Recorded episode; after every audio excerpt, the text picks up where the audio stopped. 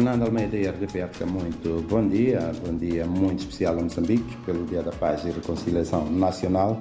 É feriado hoje em Moçambique. Vamos aos temas do dia do Jornal Notícias. A abrir, Brasil reata interesse por Moamba Major. É um projeto antigo na província de Maputo. É uma barragem que Moçambique pretende para reforçar a provisão de água à região metropolitana do Grande Maputo. O Brasil pondera retomar nos próximos tempos o financiamento a este projeto, sete anos depois de ter sido abordado pela última vez pelas autoridades dos dois países. Conheceu uma espécie de abandono total nos tempos do presidente Jair Bolsonaro. A barragem está orçada em 700 milhões de dólares norte-americanos e deverá garantir à região de Grande Maputo cerca de 760 milhões de metros cúbicos de água adicional por ano. Outros temas de primeira página do Jornal Notícias. Moçambicanos celebram Dia da Paz e Reconciliação Nacional, em referência à assinatura em Roma a 4 de outubro de 1992 do Acordo Geral de Paz que pôs termo a uma guerra de 16 anos em Moçambique. Medidas para estimular o transporte aéreo no país são reformas que a empresa Aeroportos Moçambique pretende levar a cabo neste sentido e há 120 mil bilhetes de identidade por levantar. Mais breve, o Sindicato Nacional de Jornalistas dá nota positiva à campanha eleitoral, fala muito especificamente do trabalho dos jornalistas. Universidade Eduardo Mondlane reforça a cooperação com congêneres brasileiras e mais água para Gurue, Gurue Distrito, na província da Zambésia. Nas chamadas, Gás moçambicano acelera a transição energética na África Austral. É o tema principal do suplemento Economia e Negócios que sai às quartas-feiras. Refletir sobre a posse responsável de animais é o tema principal da página região de Grande Maputo, página 3 deste jornal. E o Hospital Central da Beira com nova cara. É o tema da página da Beira. A página da Beira, às quartas-feiras, leva reportagem. Vamos agora aos interiores começamos pela habitual rubrica Cultura, que sai às quartas-feiras.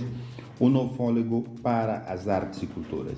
É uma reportagem sobre a inauguração de, uma, de um moderno centro cultural semana passada em Maputo.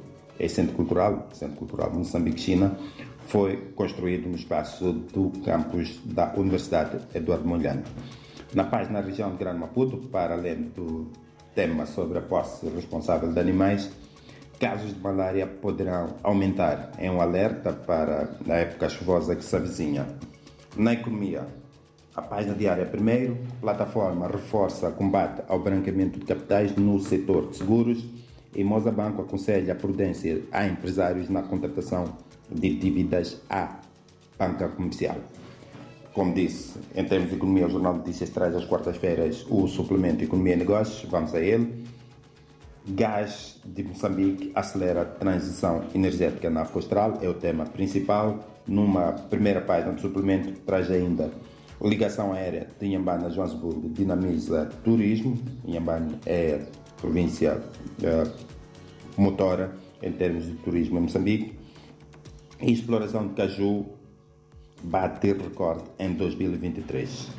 Voltamos ao jornal principal para nos referirmos à página da Beira, que traz, portanto, a reportagem ao Hospital Central da Beira de cara melhorada, depois de ter beneficiado de algumas obras nos últimos tempos.